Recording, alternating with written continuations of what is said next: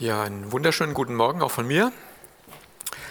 Schön, dass wir gemeinsam Gottesdienst feiern können, auch wenn man ein bisschen auseinandersitzen muss. Bin ich doch immer dankbar, Menschen zu sehen und äh, gemeinsam Gott loben zu können, auf sein Wort zu hören. Wir haben ja gesagt, dass wir durch die Sommerferien hindurch fünf Predigten über den Römerbrief halten wollen können natürlich das nicht erschöpfend machen, ist ja klar. Eigentlich ist es ein bisschen zu kurz. Der Römerbrief ist ja ein sehr ausführlicher Brief. Und heute geht es nur um zwei Verse. Aber diese beiden Verse haben es in sich und die halten im Grunde den ganzen Römerbrief zusammen. Ja, diese zwei Verse stehen so an einer Schnittstelle.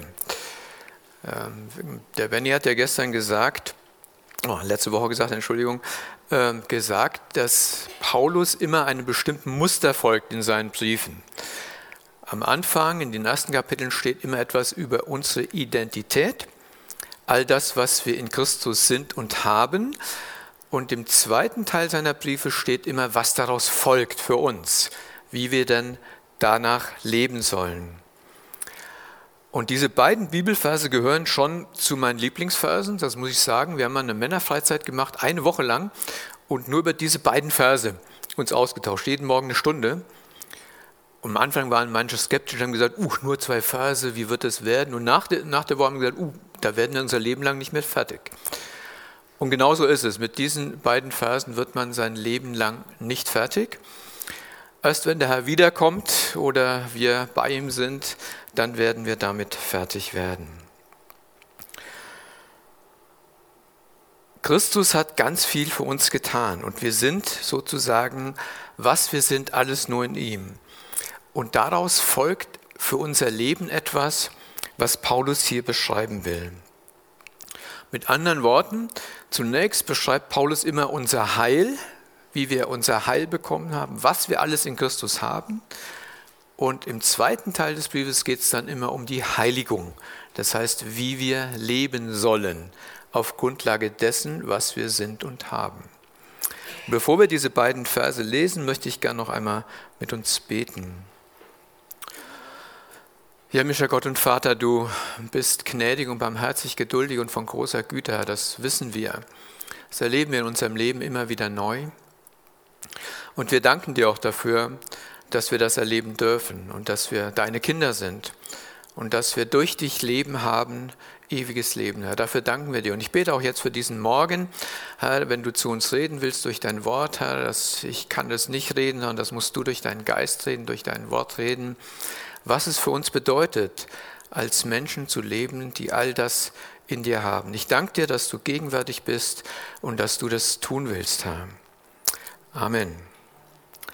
Ja, wir lesen einmal aus dem Römer Kapitel 12, also ganz weit hinten schon, Kapitel 12, die Verse 1 und 2. Interessanterweise hat Paulus ganz viel, also elf Kapitel, wie man sagen, darauf verwendet, um uns zu sagen, den Juden zu sagen, den Heidenchristen zu sagen, was wir alles in Gott bekommen haben, was wir alles sind und haben. Und das Kapitel 12 fängt er an und jetzt kommt die Schnittstelle eben und sagt, okay, weil ihr das alles habt, sage ich euch jetzt, wie ihr deshalb leben sollt. Und äh, sozusagen die zwei Verse fassen die ersten elf Kapitel zusammen und sagen, was die nächsten vier, fünf Kapitel noch kommt. Deshalb ist es schon eine Aufgabe, das äh, in einer kurzen Predigt hinzukriegen. Aber ich will mein Bestes geben. Kapitel 12, Vers 1. Ich ermahne euch nun, ihr Brüder, angesichts der Barmherzigkeit Gottes, dass ihr eure Leiber darbringt als ein lebendiges, heiliges und Gott wohlgefälliges Opfer. Das sei euer vernünftiger Gottesdienst. Und passt euch nicht diesem Weltlauf an, sondern lasst euch verwandeln oder in eurem Wesen verwandeln durch die Erneuerung eures Sinnes, damit ihr prüfen könnt, was der gute und wohlgefällige und vollkommene Wille Gottes ist. Also Paulus schreibt ja am Beginn in diesen Versen, an wen er das jetzt richtet. Das hat er ja im Kapitel 1 auch schon gemacht, an die Gemeinde in Rom. Die Gemeinde in Rom bestand eben aus Judenchristen, Heidenchristen, eine ganz gemischte Gesellschaft. Äh, ja, Multikulti kann man fast sagen. Viele Ethnien waren in dieser Gemeinde zusammen, auch verschiedene religiöse Strömungen. Und Paulus sagt also jetzt, an euch schreibe ich das, also an euch Christen in Herborn-Seelbach, an euch Christen, wo immer ihr zuschaut, an euch schreibe ich das. Er sagt, ihr Brüder, Schwestern sind immer mitgemeint, das muss man auch ausdrücklich sagen, das ist so. Und diese Gemeinde bestand auch aus vielen kleinen Hauskirchen. Also ein bisschen vergleichbar unserer Chapel Group, soll ich vielleicht sagen, gab kleine Hauskirchen, waren über die Stadt verteilt und haben sich aber immer auch wieder zu gemeinsamen Gottesdiensten getroffen. Also es war damals ganz normal. Und Paulus knüpft hier an die ersten elf Kapitel an. Die werde ich gleich mal kurz zusammenfassen, die elf Kapitel, in ein paar, ein paar, äh, ein paar Sätzen. Er knüpft an diese elf Kapitel an und sagt, nun ermahne ich euch, steht bei uns in den meisten steht nun in deutschen Übersetzungen. Manchmal steht auch folglich ermahne ich euch, manchmal steht auch allzu ermahne ich euch. Die Engländer schreiben immer in ihren Bibeln, deshalb ermahne ich euch. Also deshalb, weshalb? Weil ich davor das alles geschrieben habe. Deshalb ermahne ich euch. Es ist also ganz deutlich zu sehen, er knüpft an diese elf Kapitel an, er schließt die praktisch ab und sagt dann, jetzt deshalb ermahne ich euch. Und er sagt auch, ich ermahne euch. Ist ja ein ganz starkes Wort und bei uns in Deutsch ja negativ behaftet. Wir sagen, ich ermahne euch, was habe ich falsch gemacht? Hat jemand was falsch gemacht? Haben die Römer was falsch gemacht? Oder weshalb sagt er, ich ermahne euch? Ja. Das Wort kann man ja immer noch mal anders übersetzen mit ermutigen und sowas. Ja. Aber hier ist es schon zu verstehen, dass Paulus den sagen will, oder erstmal nicht sagen will, es gibt Missstände bei euch, er beschreibt keine Missstände, sondern er sagt, ich will euch ernstlich auffordern. Ja, ich, ich will euch, ja, ich will euch ganz dringlich raten, so zu leben, wie ich euch jetzt, ab jetzt gleich schreiben werde. Deshalb ermahne ich euch, es ist eine ganz ernsthafte Angelegenheit, nicht so, das kann man nicht, nicht so leicht nehmen. Deshalb ermahne ich euch, ermutige euch ernsthaft oder fordere euch ernsthaft auf, so zu leben, wie ich euch jetzt schreiben werde. Und der Paulus muss ja einen Grund haben, warum er so ernsthaft reden kann. Er sagt es ja nicht von sich aus. Von sich aus hätte er ja keinen Grund, das zu sagen. Und er sagt es, das begründet er ja, er sagt, durch die Barmherzigkeit Gottes oder angesichts der Barmherzigkeit oder da steht ja sogar bei manchen Barmherzigkeiten, also Mehrzahl für Barmherzigkeit, obwohl es das Deutsch gar nicht gibt. Die Barmherzigkeit Gottes. Deshalb sagt Paulus, deshalb kann ich euch und muss ich euch ermahnen, weil die Barmherzigkeit Gottes so groß ist. Deshalb fordere ich euch auf, deshalb ermutige ich euch, weil Gott all das für euch getan hat. Was ist denn die Barmherzigkeit Gottes? Was verstehen wir denn darunter? Ist ja, kann ja ein abstraktes Wort sein.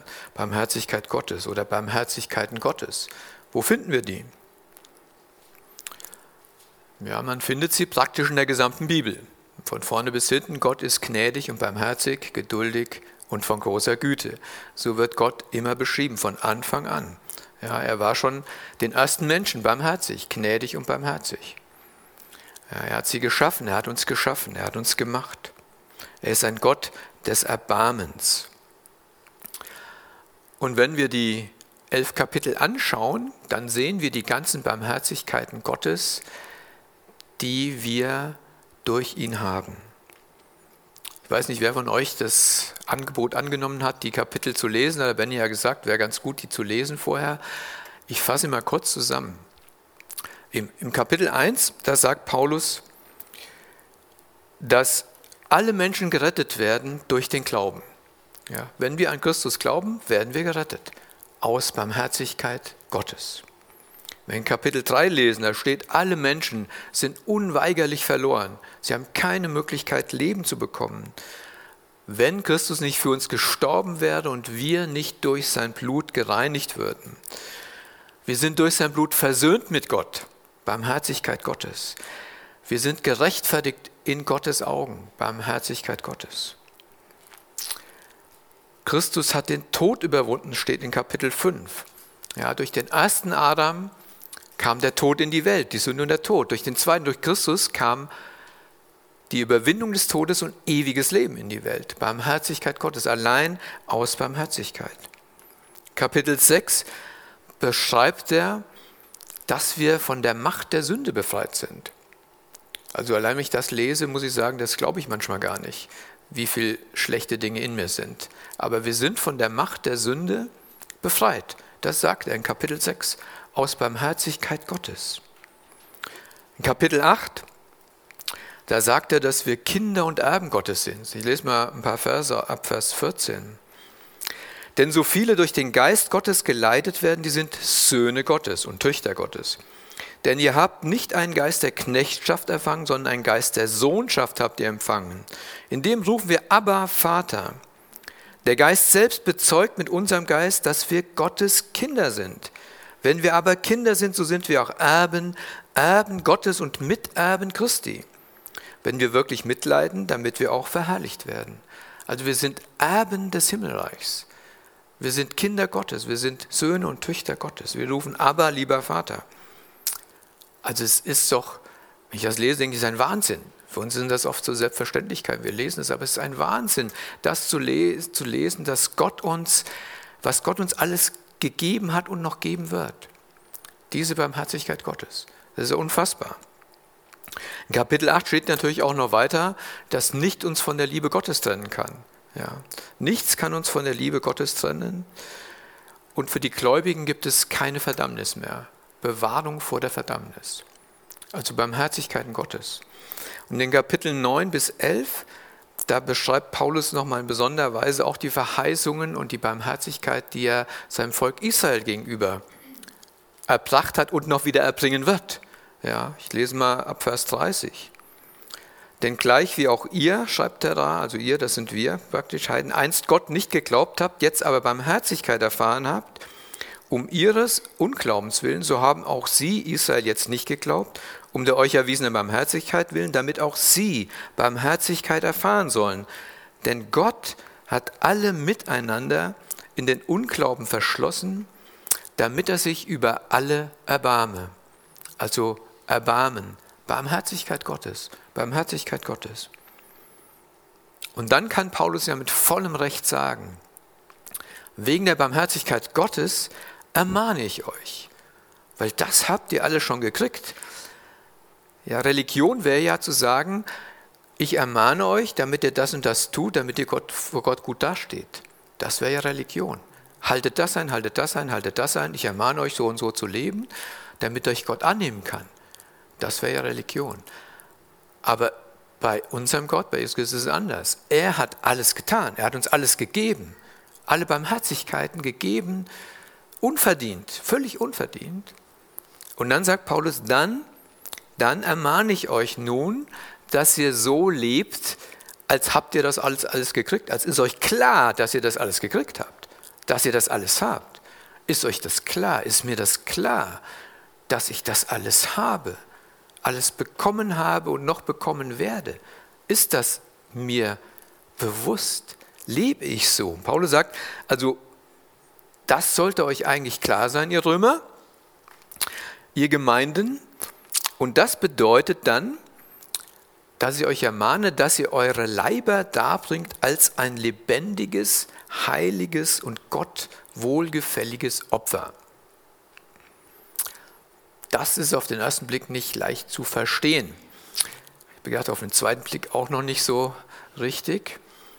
Aber wenn wir uns damit beschäftigen, glaube ich, kriegen wir eine Ahnung davon, was es bedeutet. Wir sollen unsere Leiber, da steht auch wirklich Leiber, also Körper, körperlich, hat mit Körper zu tun, als Opfer darbringen. Die Juden und die Heiden, die haben ja auch geopfert, auch damals in Rom die, ja, die Juden in Rom nicht, die Juden in Jerusalem, aber die haben Tiere geopfert, die Heiden ihren Gottheiten und Israel hat ihrem Gott ge geopfert, um die zu besänftigen oder um Sünde wegzutun durch diese Opfer. Und für die Christen damals war ja klar, wie es heute uns auch klar ist, dass es nach Christus kein Opfer mehr gibt. Es ist kein Opfer mehr nötig. Trotzdem steht es hier. Gell? Trotzdem steht hier, wie sollen wir uns denn dann opfern? Es steht hier auch nicht Opferdank, steht ja an einer anderen Stelle meiner Bibel. Opferdank, das ist wohlgefällig für Gott. Oder er sagt, eure Dankgebete sind ein Wohlgeruch in seiner Nase. Also das ist ein Teil davon. Aber er sagt hier wirklich, opfert eure Leiber, Körper. Es kann nicht wörtlich gemeint sein, das ist auch klar, weil Gott ja Menschenopfer ein Gräuel sind. Es kann nicht ganz wörtlich gemeint sein. Und am Anfang habe ich ja gesagt, ab jetzt geht es um die Heiligung. Ja, das Heil ist vorbei, jetzt geht es um die Heiligung. Also Opfer als Heiligung, so kann man vielleicht sagen. Wie sollen wir denn leben in dieser gefallenen Welt? Also Paulus meint mit diesem Leiberopfern ganze Hingabe. Die ganze Hingabe meiner Existenz. Also nicht nur ein Teil, meine Existenz hinzugeben, sondern meine ganze Existenz, mein gesamtes, alles, was ich bin und habe, habe ich ja von ihm. Egal was es ist, alles habe ich von ihm. Auch haben wir eben gesehen, die ganzen Barmherzigkeiten, auch alles, was ich an weltlichen Dingen habe, auch so wie ich geschaffen bin, habe ich ja von ihm. Das habe ich alles von ihm, habe ich alles von ihm. Und deshalb gehört es ihm auch. Deshalb gehört es ihm. Und deshalb sagt Paulus, deshalb gebt eure Körper, eure Existenz, alles, was ihr habt, als ein Opfer dar. In Kapitel 6, da hat Paulus das schon mal von der anderen Seite ein bisschen behandelt. Ab Vers 11 lese ich mal ein paar Verse. Da sagt er uns, also auch ihr haltet euch selbst dafür, dass ihr für die Sünde tot seid, aber für Gott lebt, in Christus, unserem Herrn so soll nun die Sünde nicht herrschen in eurem sterblichen Leib, da ist er wieder der sterbliche Leib, die Sünde soll nicht herrschen, damit er der Sünde nicht durch die Begierden des Leibes gehorcht. Wir sollen der Sünde nicht gehorchen.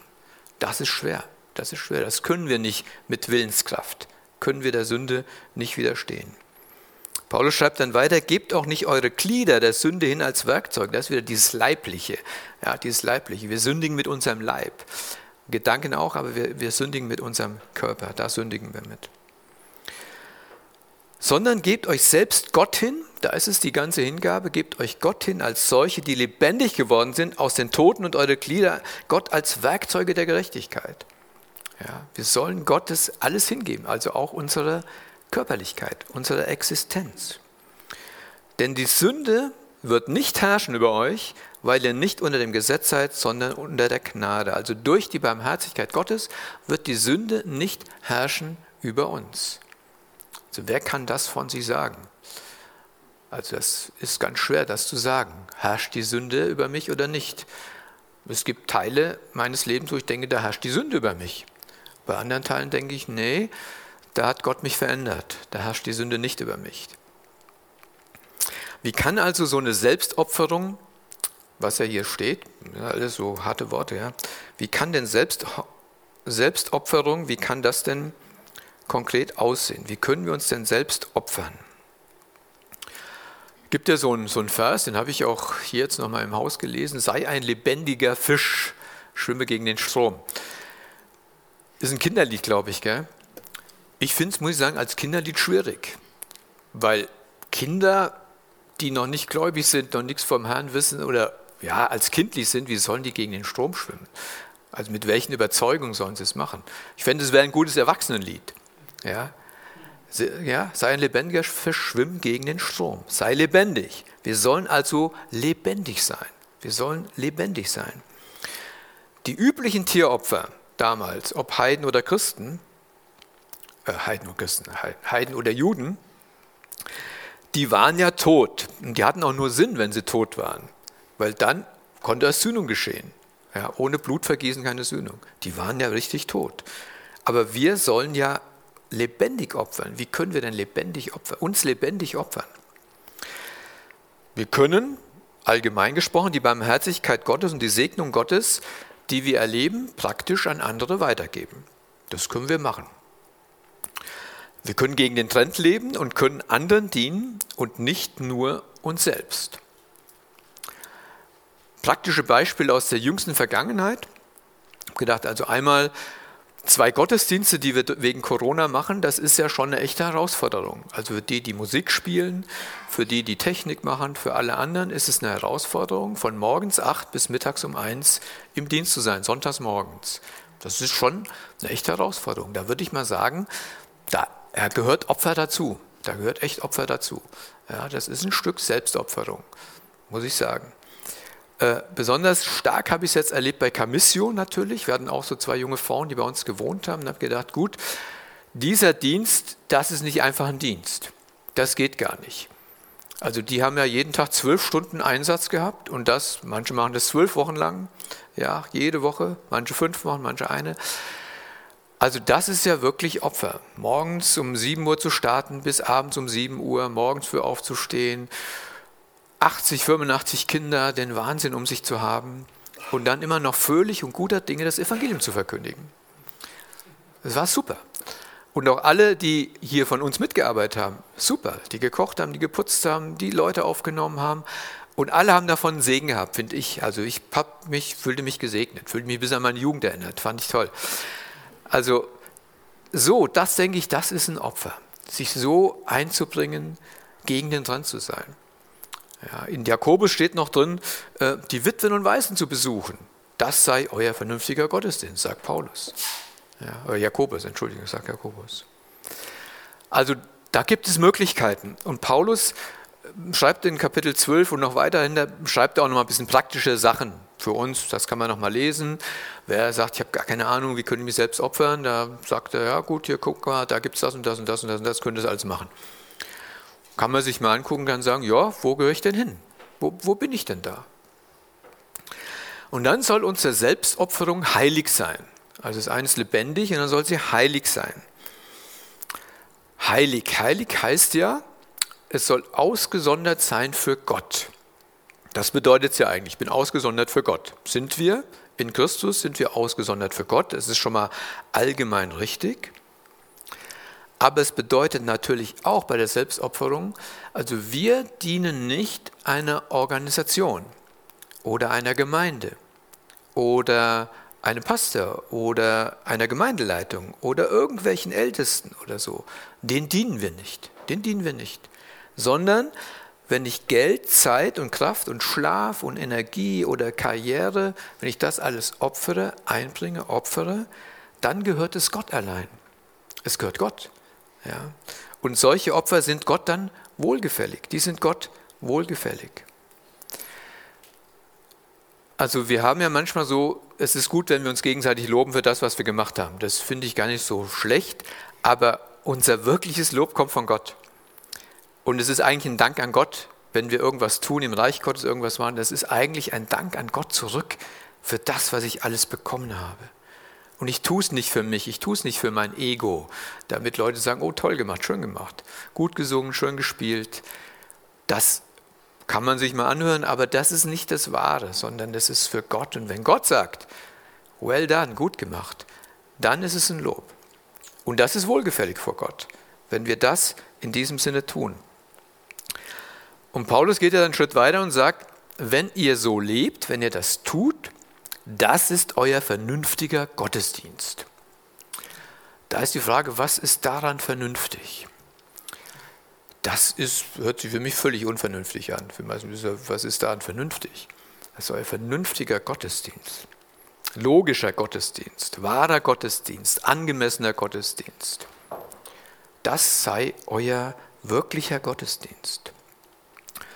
Vernünftig erscheint es ja erstmal nicht und die englischen Bibeln übersetzen es auch nochmal anders. Die, die, übersetzen es mit geistlicher Anbetung. Da steht richtig Worship. Also das, was wir heute Morgen hier mit Liedern gesungen haben, ist, glaube ich, nur so ein kleiner Ausschnitt von Worship. Ja, was wir jetzt heute Morgen machen in 90 Minuten, ist nur ein kleiner Ausschnitt von Gottesdienst. Also nach dem, was Paulus schreibt. Das ist nicht meine Meinung. Also das, was Paulus schreibt, der sagt also, was sonntags morgens ist gut, ist toll, ist wichtig, ja, äh, dass die Gläubigen sich treffen, dass sie gemeinsam Gott loben mit Liedern, dass sie das Wort Gottes studieren, das ist sehr wichtig. Abendmahl feiern, Gemeinschaft haben, ist total wichtig. Und trotzdem kann Paulus sagen, der wahre Gottesdienst, der findet nicht da statt. ich mal sagen. Er sagt es nicht, er sagt nicht, es findet nicht dann statt, sondern er sagt also positiv, der wahre Gottesdienst findet im Alltag statt. Der findet im ganzen Leben statt, in einem hingegebenen Leben. Das ist der wahre Gottesdienst. Also sollten wir uns nicht täuschen. Was wir einsetzen heute Morgen, ist total toll, wie die Lieder geübt werden, wie viel Energie man reinbringt in diese anderthalb Stunden. Und dann denkt man, uh, jetzt habe ich Gott gedient, jetzt habe ich ja Gottesdienst gefeiert. Da sagt Paulus, ja, das stimmt schon, aber der wahre Gottesdienst, der fängt, glaube ich, um Viertel nach eins an heute Mittag. Ja. Dann heißt es, so zu leben, wie Gott uns möglich macht zu leben. Ja, jetzt kommen wir zum zweiten Vers.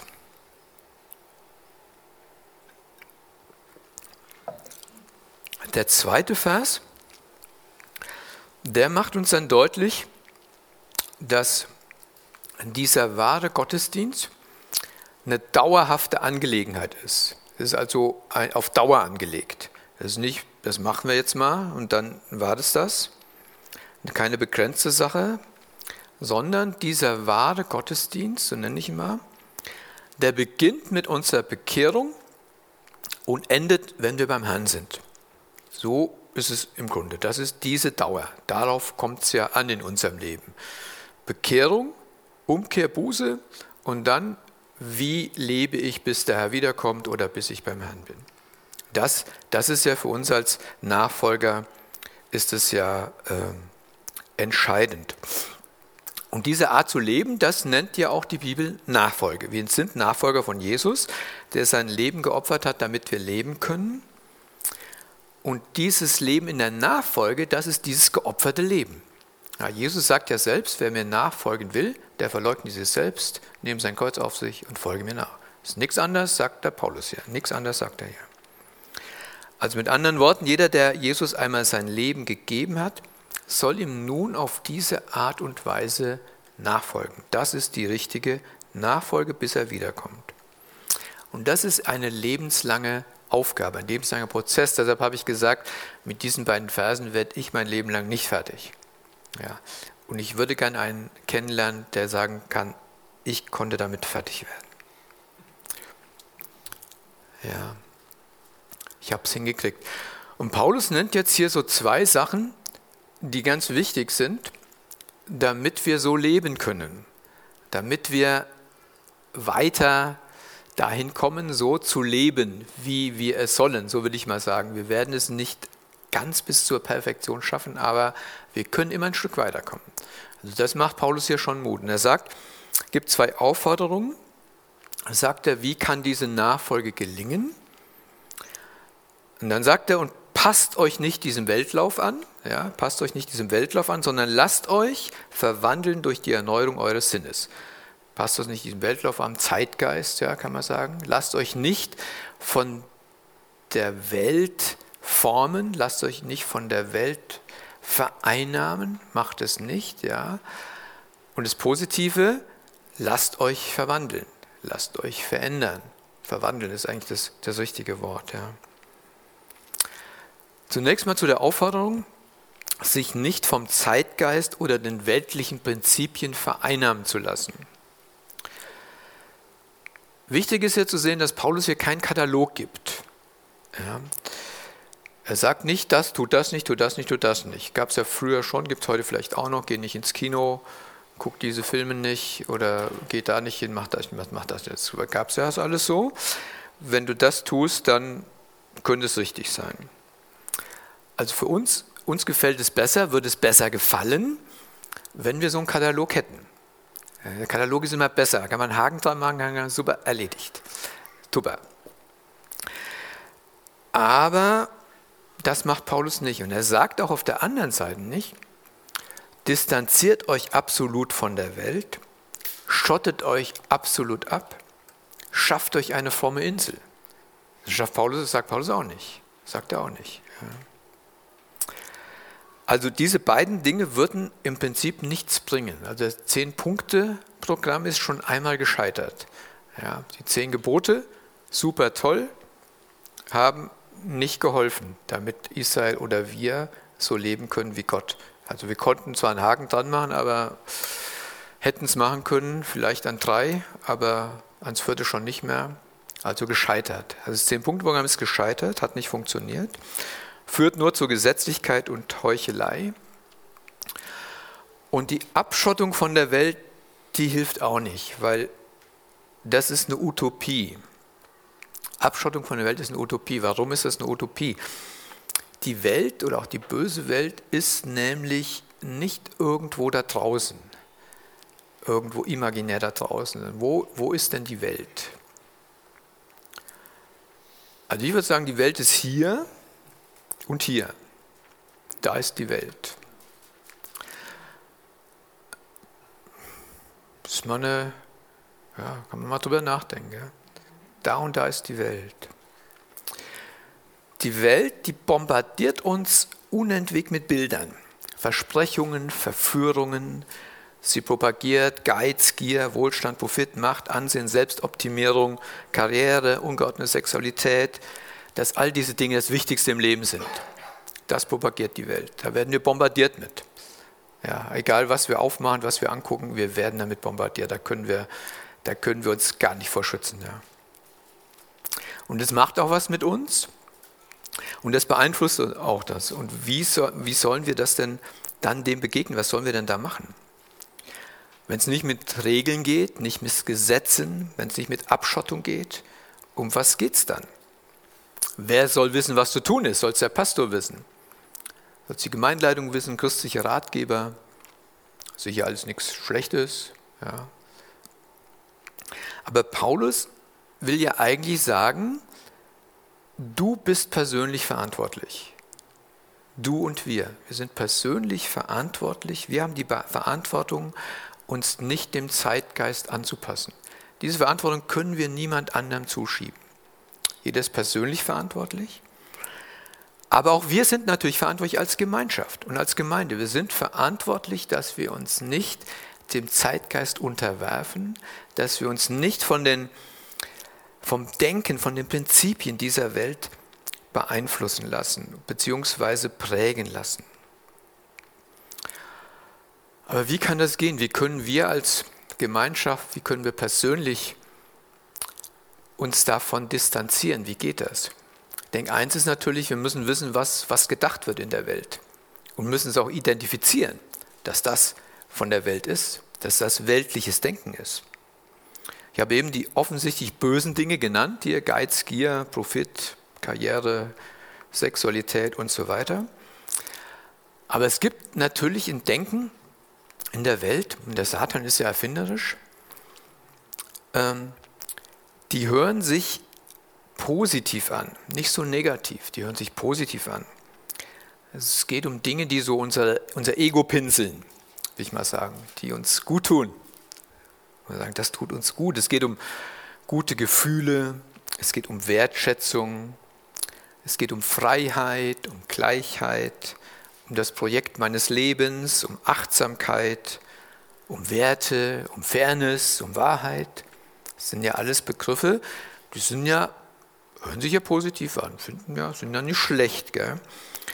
Und wenn man diese Begriffe vom Wort Gottes her füllt, dann haben die auch durchaus ihre Berechtigung. Aber wie werden denn diese Worte, die ja kursieren, die überall sind, ohne Gottesbezug im weltlichen Sinne, wie werden die denn da verwendet? Wie werden die da gefüllt? Wahrscheinlich hat der eine oder andere schon mal gehört, dass wir so in der postmodernen Zeit leben. Vielleicht leben wir auch schon wieder einer nach postmodernen Zeit, das weiß ich nicht genau.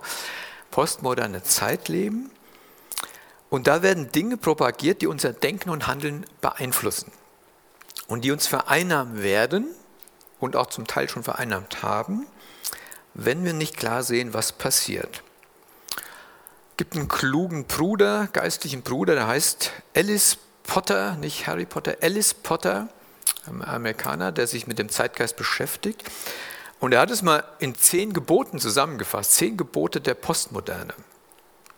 Ganz kurze Gebote, ich lese sie mal schnell durch, aber dann, dann haben wir ein bisschen eine Ahnung davon und vielleicht denken wir, hm, guck mal an, das ist in mir auch so ein bisschen drin. Könnte sein, dass es in mir ein bisschen drin ist.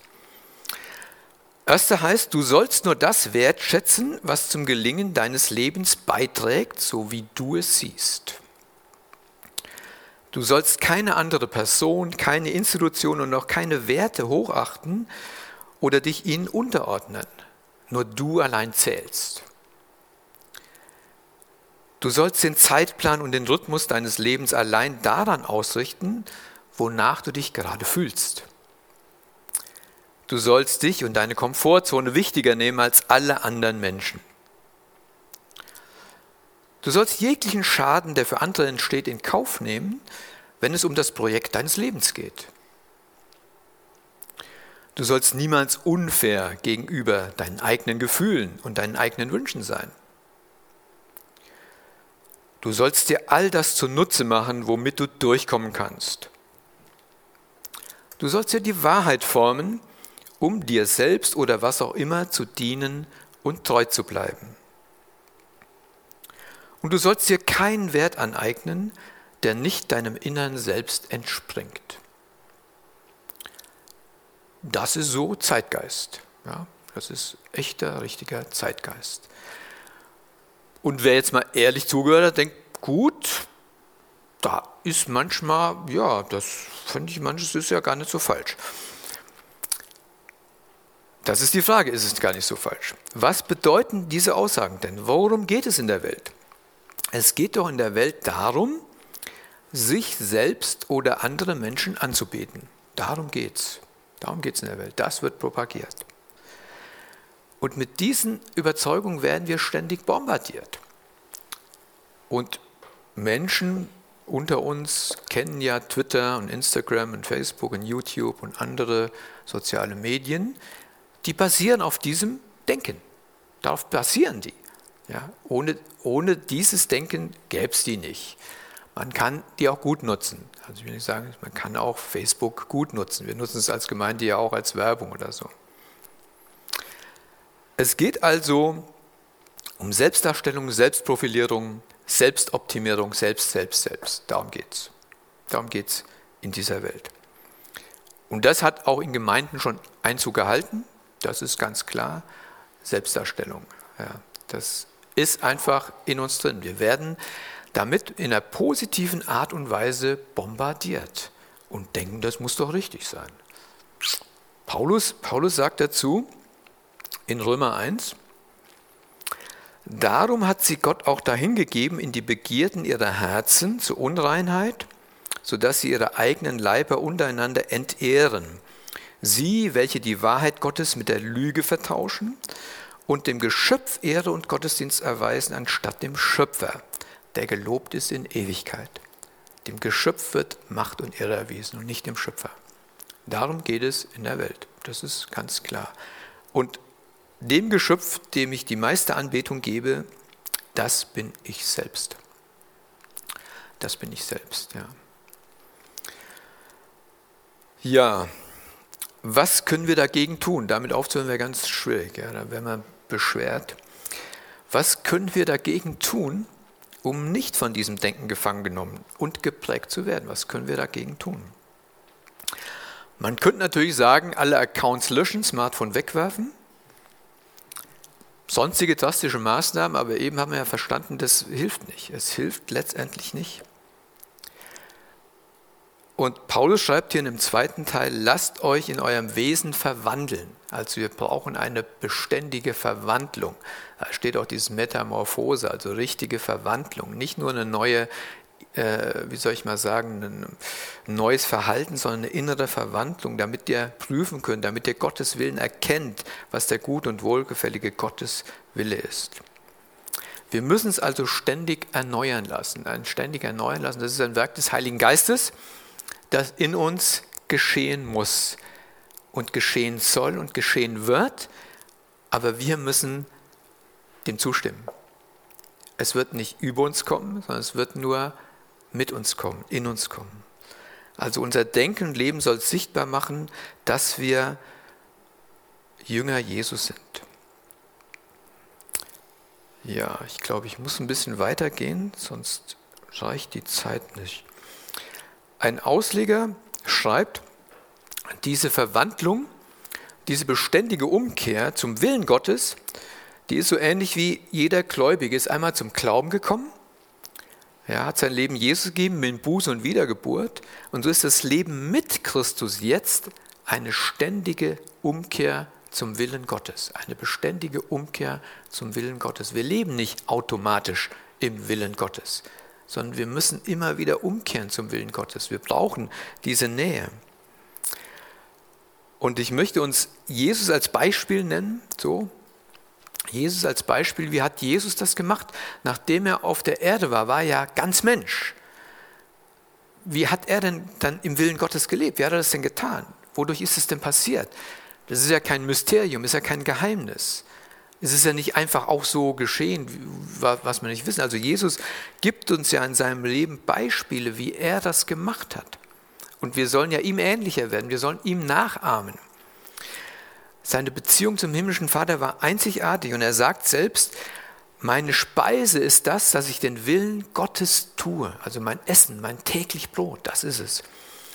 Und Jesus hatte zwei Schwerpunkte in seinem Leben, wodurch er diese Beziehung zum Vater, diese Beziehung zum Willen des Vaters hatte. Es war natürlich das Wort Gottes, er hat es studiert von klein auf er konnte den Schriftgelehrten, er konnte dem Teufel begegnen mit dem Wort Gottes. Er kannte das Wort Gottes, er kannte es. Und das Zweite war das Gebet natürlich. Er war mit seinem Vater immer im Gespräch. Ja, er hat ja manchmal Nächte gebetet und manchmal früh am Morgen und das hohe priesterliche Gebet. Und er hat noch im Gethsemane hat er noch gerungen, ja, um den Willen Gottes. Hat gesagt, nicht mein Wille, sondern dein Wille geschehe. Ja. Also Jesus wusste den Willen Gottes nicht automatisch sondern er hat da auch immer mit seinem Vater in einer engen Beziehung gelebt. Dann hat er so seinen Jüngern hat er gelebt, wie soll man das sagen? Also wie sollen wir untereinander leben, kann man so sagen. Er hat seinen Jüngern das Evangelium verkündigt. Also wir können uns untereinander immer wieder mit dem Evangelium ermutigen, können wir machen. Ja. Wir können uns gegenseitig ermahnen, ermutigen, wir können uns vergeben, wir müssen uns vergeben, wie, Jünger sein, wie Jesus seinen Jüngern immer vergeben hat. Er hat ihnen immer vergeben. Das hat er gemacht, obwohl sie schuldig geworden sind. Er war seinen Jüngern treu, ja, er war nicht beleidigt, wenn mal irgendwas, wenn sie es zum fünften Mal nicht kapiert hatten, dann hat er nicht gesagt, hier komm Leute, geht weg oder ich gehe weg, sondern die waren, er war treu, er ist seinen Jüngern treu geblieben. Er hat nie schlecht über seine Jünger geredet, hätte er machen können, hat er nicht gemacht, sondern er hat sich in Barmherzigkeit ihnen immer wieder zugewendet. Er hatte unheimlich viel Geduld mit seinen Jüngern.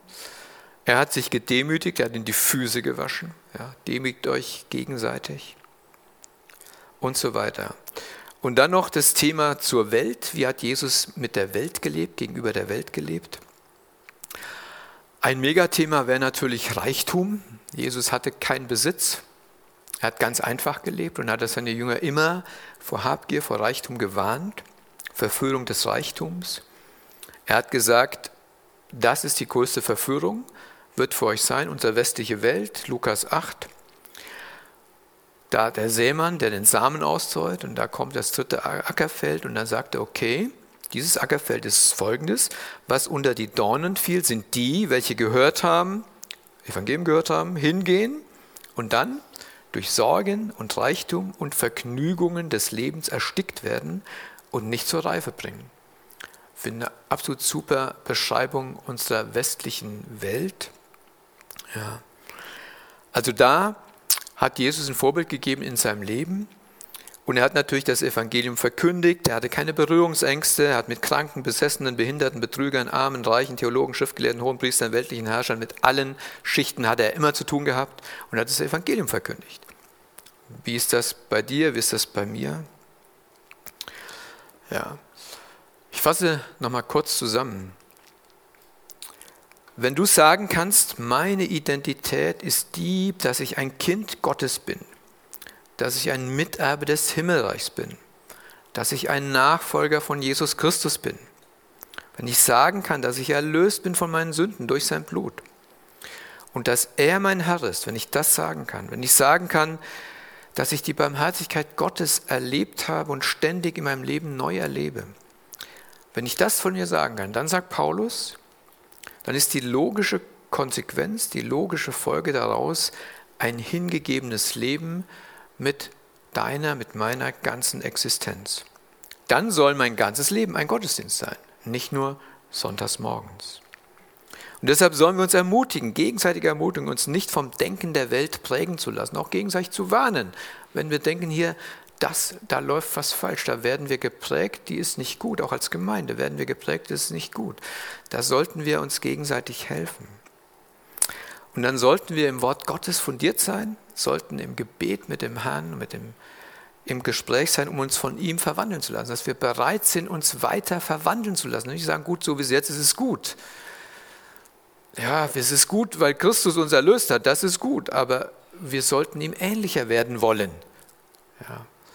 Also als ich mich damit beschäftige, denke ich, ja, das ist so. Ich bin schon alt geworden und habe schon viele Jahre mit dir, aber ich bin dir auch vielleicht ein bisschen ähnlicher geworden, aber das, ich will dir ähnlicher werden. Ich will dir noch ähnlicher werden.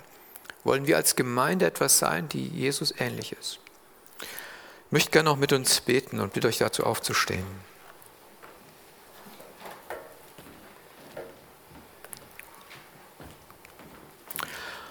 Himmlischer Gott und Vater, Herr Jesus Christus, wir danken dir dafür, dass du alles für uns getan hast, dass wir alles haben in dir ewiges Leben, Vergebung der Schuld, dass die Macht der Sünde nicht mehr über uns herrscht, Herr. Und du siehst unser Herzen, siehst unser Leben, Herr, die doch auch so stark beeinflusst werden von der Welt, die uns her ist, die auch in uns ist, Herr. Und wir bekennen dir das und wollen da auch uns ändern lassen von dir, Herr. Wir selbst können es nicht ändern. Und wir beten darum, Herr, dass du uns änderst, dass du uns verwandelst, immer mehr in dein Bild verwandelst, dass unser Leben ein Gottesdienst ist, der dir wohlgefällig ist, Herr. Wir danken dir und loben deinen Namen, Herr. Amen.